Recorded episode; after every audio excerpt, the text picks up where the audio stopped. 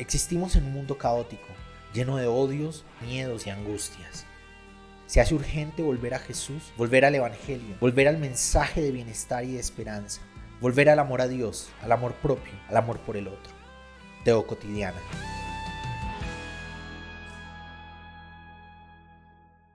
Solemos mirar a Jesús desde aquí, en un contexto en el que Jesús es el héroe, el, el personaje de nuestra fe cristiana.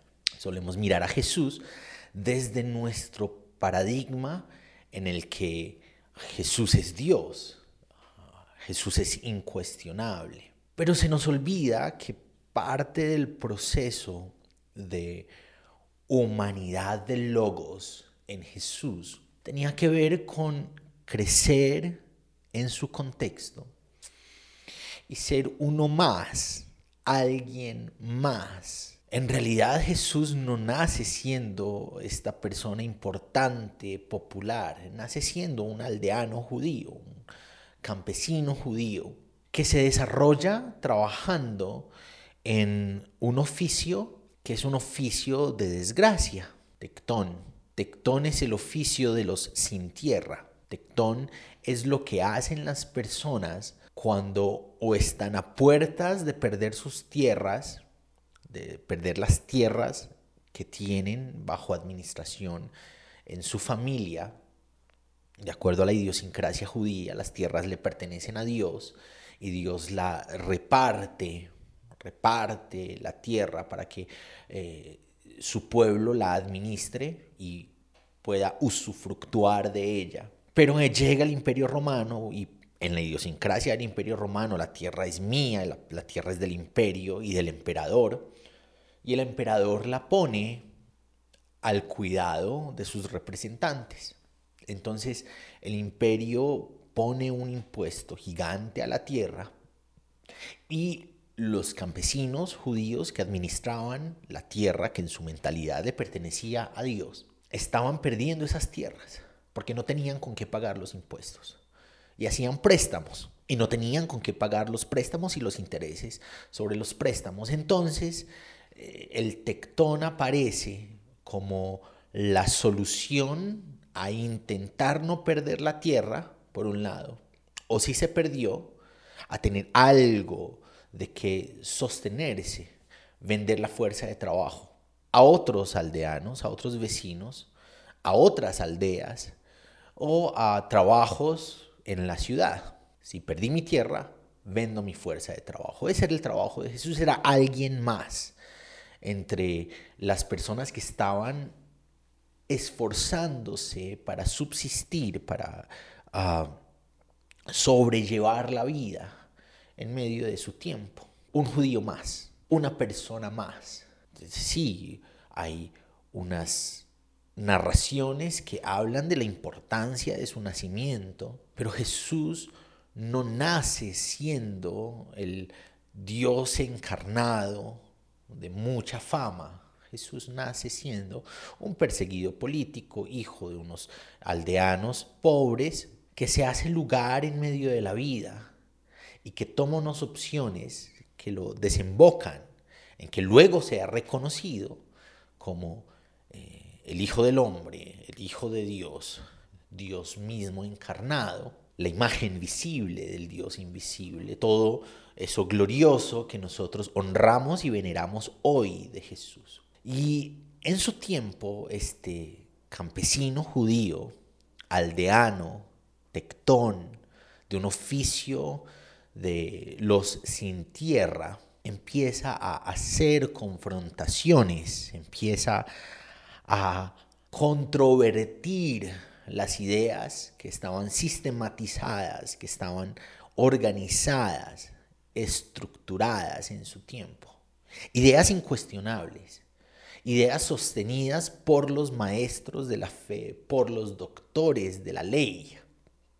Ideas que eran importantes en las tradiciones de la religión nominal de la época y Jesús se antepone a varias de esas ideas. Jesús cuestiona varias de esas ideas, no solo con los discursos, sino con las acciones. ¿Qué hace un judío aplaudiendo el hecho de que una mujer con flujo de sangre se hizo camino entre las personas para tocarlo, para tocar su manto?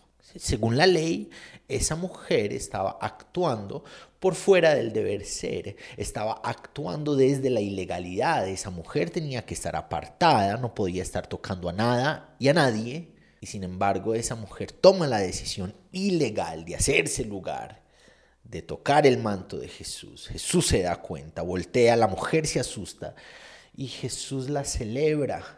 Tu fe te ha salvado, tu fe te ha sanado.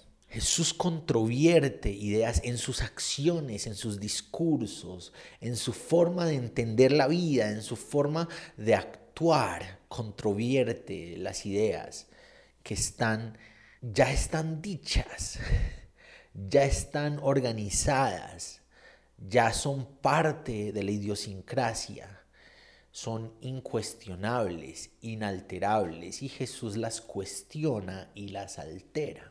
Jesús empieza a ser una oveja negra para quienes representaban las reglas, las normas, la ley en su contexto cultural, político, religioso.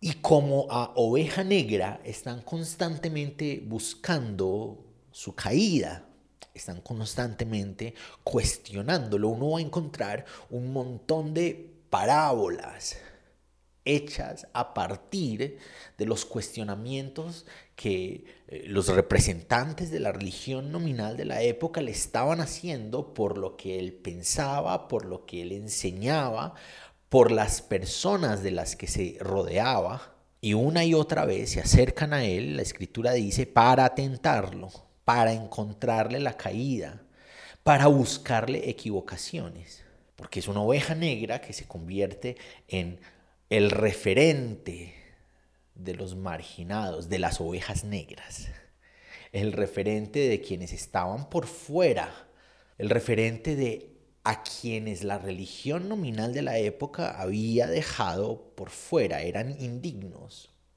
no eran merecedores de lo que sea que Dios hiciera, de lo que sea que Dios ah, representara para las personas no eran lo suficientemente santos, no eran lo suficientemente dignos, no eran lo suficientemente puros, no eran lo suficientemente, póngale todos los adjetivos que quieran,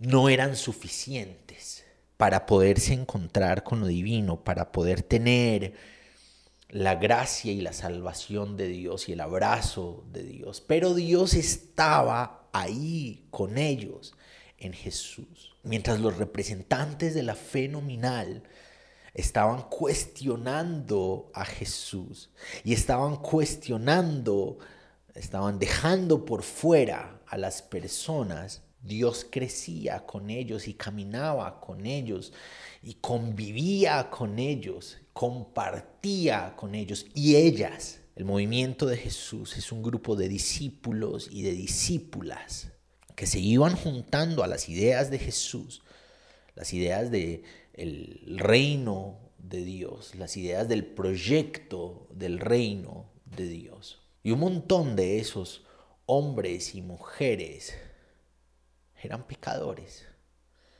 eran reconocidos por su mala fama. Hacían parte de los bandoleros, hacía parte de los recolectores de impuestos, hacía parte de las mujeres que no eran puras. Si éste fuera profeta, sabría que esta mujer es de mala fama, es impura, es una pecadora. Mientras los fariseos estaban rechazando a un montón de personas por pecadores, por enfermos, por indignos, indignas. Los estaban separando de la gracia de Dios. La gracia de Dios estaba ocurriendo en medio de ellos y de ellas en forma de Jesús, la oveja negra, a quien había que encontrarle la caída, a quien había que encontrarle el error, porque está cuestionando la fe, porque está cuestionando las tradiciones, porque está cuestionando los rituales. Este no se lava las manos antes de comer. Es parte de los rituales de la tradición judía de la época. Y era considerado oveja negra, tanto que conspiraron en su contra. Y esa conspiración desembocó en el hecho de que lo acusaran, lo aprehendieran, lo juzgaran y lo mataran. La cruz es una condena que pone como ejemplo al crucificado de lo que le pasa a las personas que hacen eso que hizo el crucificado. A Jesús lo juzgan por lesa majestad. Las personas están proclamando que Él es el Mesías, el Hijo de David. Ideas, títulos que tradicionalmente le pertenecen a la monarquía judía, la monarquía israelita. Y Él permite que le digan esos títulos a Él. Eso es lesa majestad y lo montan en la cruz torturado para mostrar esto es lo que le pasa a quienes son proclamados y se permiten proclamar como reyes en este territorio del imperio romano. Solo el emperador, solo el imperio tiene la potestad de nombrar reyes. Y este deja que lo titulen como si fuera un rey. Pero detrás de eh, ese juicio está la rabiecita que le tienen varios de los representantes de la fe de la época por lo que dice, por lo que hace, por lo que representa, porque es una oveja negra. Y conspiran los eh, fariseos, los escribas, el Sanedrín en su contra. Lo acusan de un montón de cosas por los símbolos que utiliza al hablar.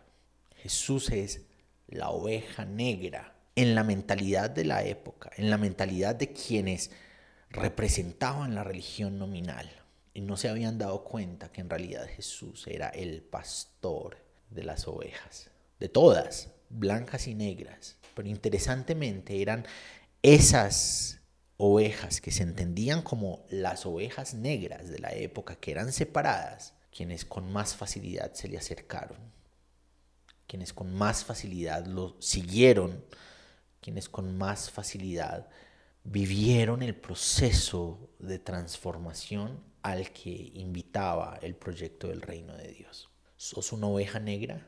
¿Estás viendo ovejas negras en todas partes?